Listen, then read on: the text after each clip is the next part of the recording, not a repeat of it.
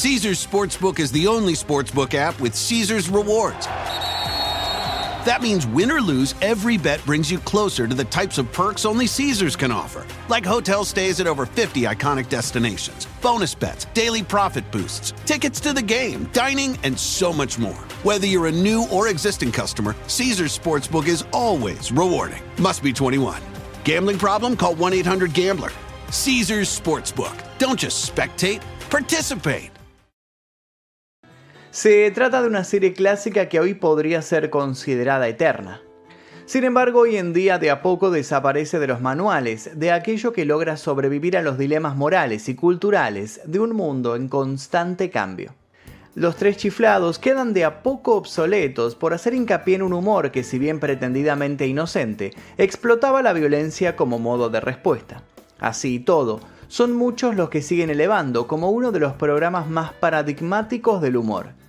Hoy vamos a indagar en la vida de la persona que creó a los tres chiflados, la persona que fue el cerebro tras ese show que durante décadas se mantuvo vigente y sacando sonrisas a grandes y chicos.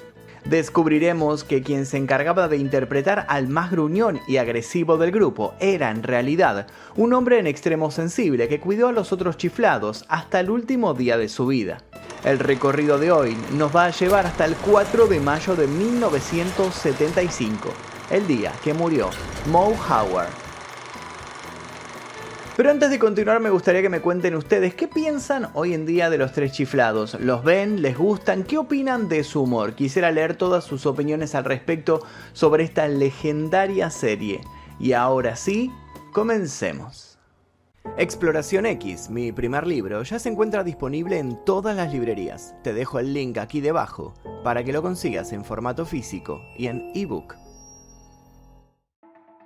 Helen Schomberger estaba acostumbrada a que quienes supieran algo de su árbol genealógico se acercaran solo para preguntarle cosas de su primo segundo. Y es que era la prima del gran Harry Houdini. Si bien esto al principio había mantenido entretenida a Helen, no pasó mucho hasta que la situación empezó a resultarle molesta e inoportuna.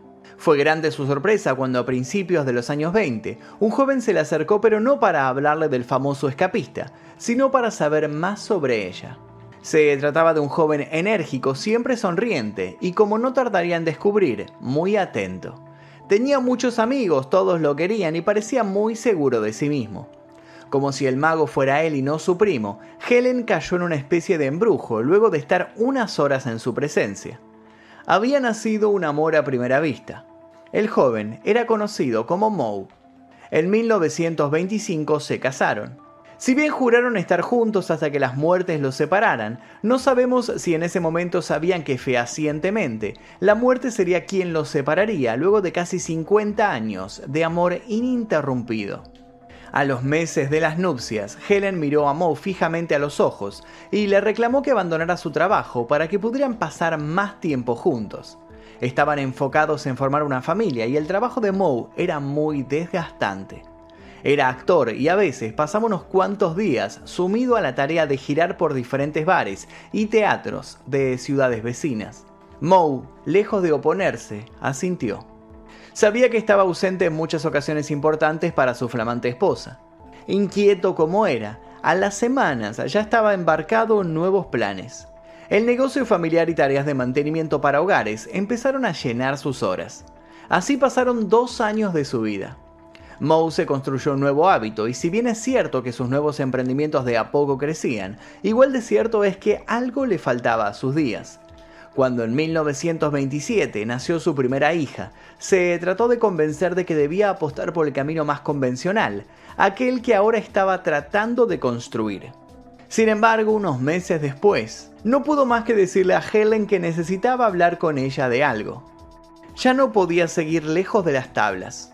Al parecer, el teatro era más importante para él de lo que él mismo había previsto. Su esposa lo observó en silencio durante un rato y luego sonrió. Le respondió que ella también extrañaba verlo haciendo lo que le gustaba, que ella también había descubierto qué tan importante era actuar para él. Le dijo que claro que lo apoyaba, Moe la besó y salió disparado a buscar su destino. Esta vez iba a lograrlo, algo dentro suyo se lo decía. Y esa voz no se equivocaba. Moe estaba por terminar de dar forma a un espectáculo que lo catapultaría a él y a sus hermanos de un modo que no podían ni imaginar. Pero no nos adelantemos. Empecemos por el principio. Salomón y Jenny Gorovitz, una pareja de italianos, decidieron huir de la persecución antisemita que acontecía en Europa y en 1890 emigraron a Nueva York, en Estados Unidos. Al llegar a América, un funcionario de migraciones cambió su apellido a Horwitz. El 19 de junio de 1897 nacería Moses Horwitz, que sería el cuarto de los cinco hijos de la pareja, que para ese entonces estaba instalada en las afueras de Brooklyn, en el seno de una comunidad judía. Moses, a quien pronto todos empezarían a llamar Moe, era un chico inteligente, rápido para las matemáticas y con una memoria poco menos que prodigiosa. Sin embargo, eso no hizo que su paso por el colegio resultara ameno. De hecho, no terminaría sus estudios en parte por culpa del terrible bullying al que era sometido a diario. La madre de Moe estaba obsesionada con el cabello sedoso y maleable del pequeño. Quizás recordando sus muñecas de la infancia o quizás porque justamente no había tenido muñecas en su infancia, la mujer tomó la costumbre de hacerle al chico excéntricos peinados. Finalmente había decidido que lucir bucles hasta los hombros era lo que más favorecía a Moe. Los amigos de Moe, por su lado, creían que el peinado era afeminado y razón suficiente para volver al niño objeto de todas las burlas. Las veces que Moe había querido defenderse, se había topado con que sus adversarios le devolvían los golpes entre todos, dejándolo en una clara situación de desventaja. Asediado por la gran superioridad numérica de quienes se habían convertido en sus enemigos, el chico pasaba los minutos en una constante agonía agonía que se prolongaría hasta que Moe decidió encerrarse en el baño de la casa de un amigo. Allí sacó una tijera de su bolsillo e hizo lo que llevaba meses planeando. Se miró al espejo y cortó sus famosos bucles. Con cada tijeretazo, una lágrima cayó por su mejilla. Cuando salió del baño se sentía más libre. Cabizbajo enfrentó a su madre, que al verlo lo abrazó. Le susurró al oído que se alegraba de que hubiera hecho aquello, que ella hubiera sido incapaz. Cuando sus hermanos vieron su nuevo aspecto se rieron. Lo mismo hicieron sus compañeros de clase. Esta vez, sin embargo, Moe ya no le dio importancia al acoso. A partir de ese entonces, Moe dejó de intentar encajar y empezó a usar sus capacidades para algo que realmente le gustara. Pero, ¿por qué? Fue consciente al poco tiempo de que una memoria como la suya podía ser de mucha ayuda para ser actor ya tenía el corte taza que lo haría famoso y había encontrado una vocación. No lo sabía en ese momento, claro, pero estaba dando los primeros pasos de una carrera que lo llevaría a la cima. Para la tercera clase, sus profesores de artes dramáticas ya habían llegado a la conclusión de que aquel chico había nacido para lucirse en los escenarios. Al final de ese año, Moe dirigió y protagonizó una pequeña obra, The Story of Nathan Hale, de ahí en adelante, el resto de su desenvolvimiento académico se vio reducido a unas cuantas notas insatisfactorias. Moe nada quería saber con volver al aula. Incluso se escapaba para acudir a presentaciones callejeras o juntarse con otros artistas. Su apetito de conocimiento en relación al teatro era insaciable. Tanto bajaron sus calificaciones que su continuidad en el colegio empezó a pender de un hilo. Antes de ser expulsado, Moe decidió ser él quien se largara, con un portazo incluido. Sus padres no vieron con buenos ojos aquella decisión. Fue entonces que lo obligaron a matricularse en una escuela donde Moe, a regañadientes, tomó clases de taller eléctrico. Sabía que resistirse solo podía traerle más problemas, Soportó unas cuantas semanas y fingió interés hasta que las primeras pruebas prácticas dejaron en evidencia que solo acudía a las charlas para complacer a sus progenitores y no por interés real. Antes de que la ira de los adultos se volviera a cernir sobre él, Moe redobló sus esfuerzos por hacerse un lugar en el mundillo que tanto lo atraía. Así, en 1909 se convirtió en un chico de los mandados de las estrellas de los estudios Vitagraph, con sede en Brooklyn. Su perseverancia al tiempo dio frutos y comenzó a actuar en películas producidas por el estudio.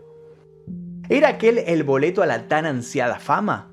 ¿Podía ahora mostrarle al mundo lo bueno que era? Bueno, la triste respuesta es que no. Lamentablemente la mayoría de las películas grabadas en aquella época se perdieron durante un incendio en la biblioteca de films del 2 de julio de 1910. Por ese tiempo Moe supo que la mala suerte estaba obsesionada con él. Sin embargo, ese año conocería a Ted Healy, un joven con sus mismas inquietudes. Como suele pasar, la unión hizo la fuerza y ambos muchachos vieron potenciadas sus facultades al decidir presentarse juntos. La química entre ellos fue inmediata. Quedó claro desde el primer momento que hacían cosas increíbles como equipo, aunque no fue así al principio. Mientras su familia seguía pensando que Moe desperdiciaba su tiempo y su futuro al intentar hacer para los demás las mismas monerías que enseñaba en su casa, él se consiguió un papel junto a Ted en el acto acuático de la innovadora Annette Kellerman. Trabajaron en ello todo el verano de 1912. Sin embargo, el acto terminó trágicamente cuando una de las bailarinas falleció a causa de un accidente. En 1914, Moe consiguió trabajo con un grupo de actuación en el barco con teatro a bordo. Él y Ted se separaron con un sabor agridulce. Dos años después, al bajarse de la embarcación, Moe había podido mejorar todas sus técnicas. Para 1917, su hermano Shem se sumó a su cruzada por intentar vivir del arte, y ambos empezaron a recorrer el país como cantantes tras volver a reconvertir el apellido familiar. Ahora eran los hermanos Howard. Antes de su trabajo actoral en escena, Moe también apareció en 12 cortos con el gran beisbolista Hans Wagner. Luego de la experiencia como cantantes, con Shem le dieron vida a su primera obra teatral, a la que llamaron ni más ni menos Howard and Howard. Con esa pieza recorrieron gran parte de los Estados Unidos, por cinco años. Las cosas por fin comenzaban a funcionar para Moe. Fue entonces cuando su camino volvió a cruzarse con el de Ted. La casualidad había hecho posible ese encuentro, las ganas de que esta vez las cosas duraran más, hicieron el resto todo lo conocido hasta el momento sería revolucionado. A Ted le había ido mucho mejor que a Moe en ese tiempo, que habían pasado separados. Tenía un exitoso show en el que había una vacante, una posibilidad única que Moe no dudó en aprovechar. Este fue el principio de la carrera de Moe como Stooge, que traducido al español significa chiflado, aunque en realidad en la jerga teatral norteamericana de la época aludía a otra situación. El Stooge era el actor que con su intervención daba pie a la respuesta o la acción cómica del protagonista principal, en este caso, Ted Healy. Al tiempo se incorporó su hermano Shemp.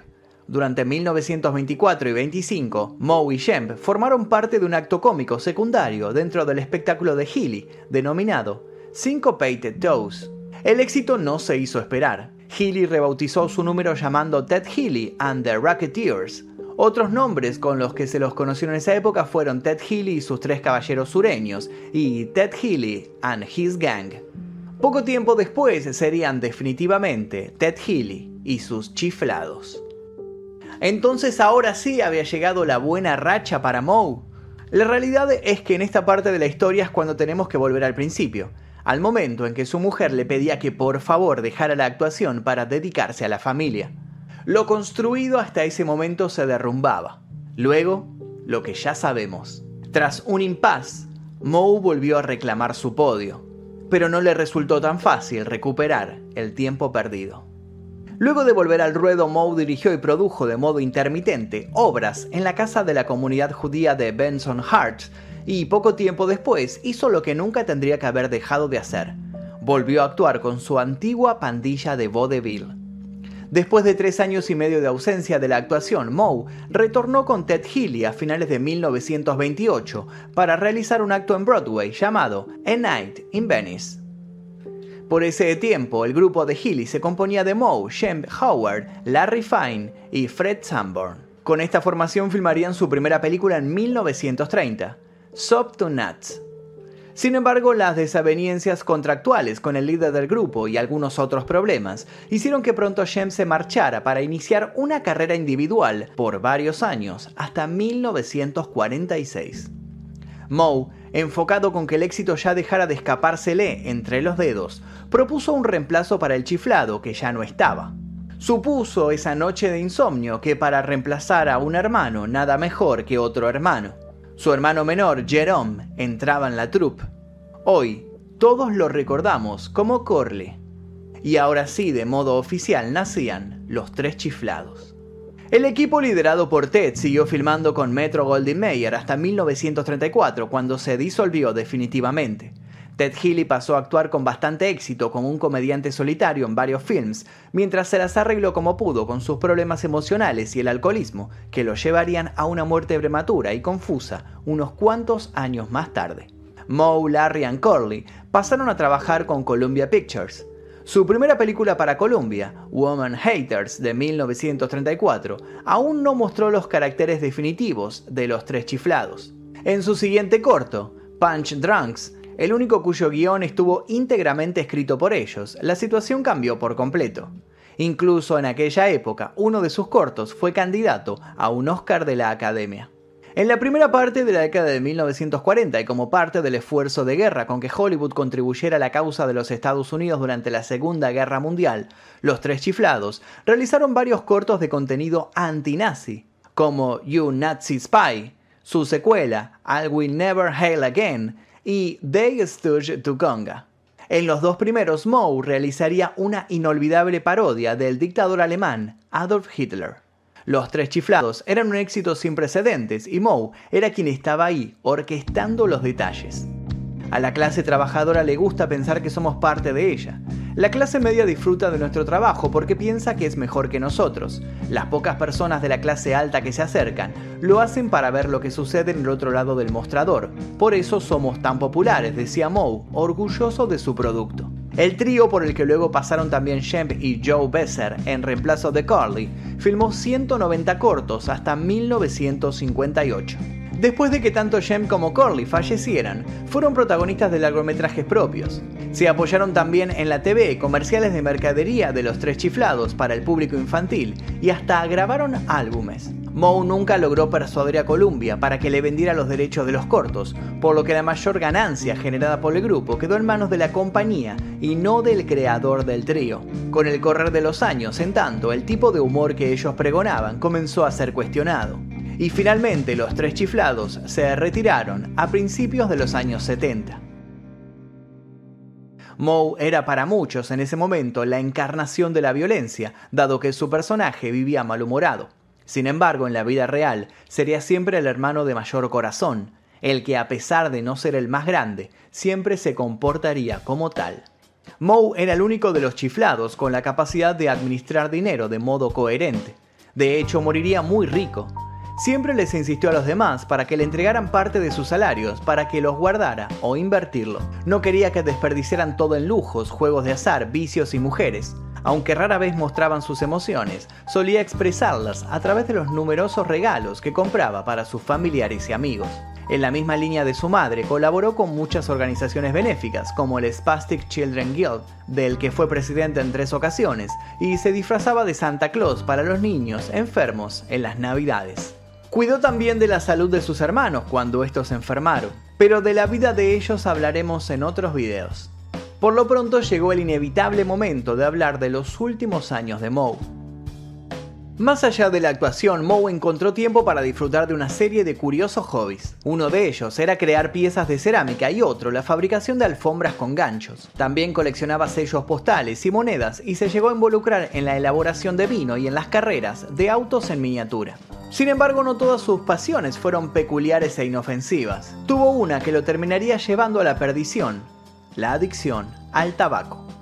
El 4 de mayo de 1975, un cáncer de pulmón rápidamente terminó con su vida cuando contaba con 77 años. Sus restos descansan en el cementerio Hillside Memorial Park. El 20 de agosto de 1983, él y su troupe recibieron su estrella en el Camino de la Fama de Hollywood, en Los Ángeles, California. Paradójicamente, el programa que fue gestado por ese joven que precisaba exorcizar toda la violencia sufrida de pequeño, ya no tiene lugar en el mundo donde el humor basado en los golpes está en vías de extinción. Y como dijimos en un principio, tal vez ya no es chiflado pensar que quizás en algunos años ya nadie recuerda a los tres chiflados. O quizás es hora de pensar que los tres chiflados van a convertirse en inolvidables. No lo sé. ¿Ustedes qué creen al respecto? ¿Creen que serán olvidados o creen que seguirán siendo recordados para siempre? Quiero leer sus opiniones aquí debajo. Quiero también que me cuenten cuál es su chiflado favorito. Si era Moe, si era Larry, si era Curly, si era Jem, si era Joe. Creo que nadie va a votar por Joe, pero no importa. Quiero leer sus comentarios aquí debajo. Y también los voy a leer con sugerencias para posibles futuros videos porque tenemos en cuenta todo lo que ustedes piden aquí en el canal. Leemos absolutamente todos los comentarios. Yo les voy a dejar un par de videos aquí para que sigan haciendo maratón. Los invito también a dejar su like, suscribirse si todavía no lo hicieron y activar notificaciones. Sin nada más que decir, me despido. Mi nombre es Magnum Mephisto y esto fue El Día Que.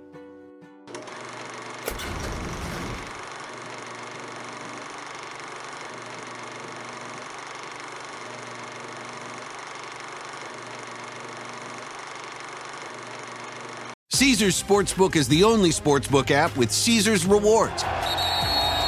That means win or lose, every bet brings you closer to the types of perks only Caesars can offer, like hotel stays at over 50 iconic destinations, bonus bets, daily profit boosts, tickets to the game, dining, and so much more. Whether you're a new or existing customer, Caesars Sportsbook is always rewarding. Must be 21.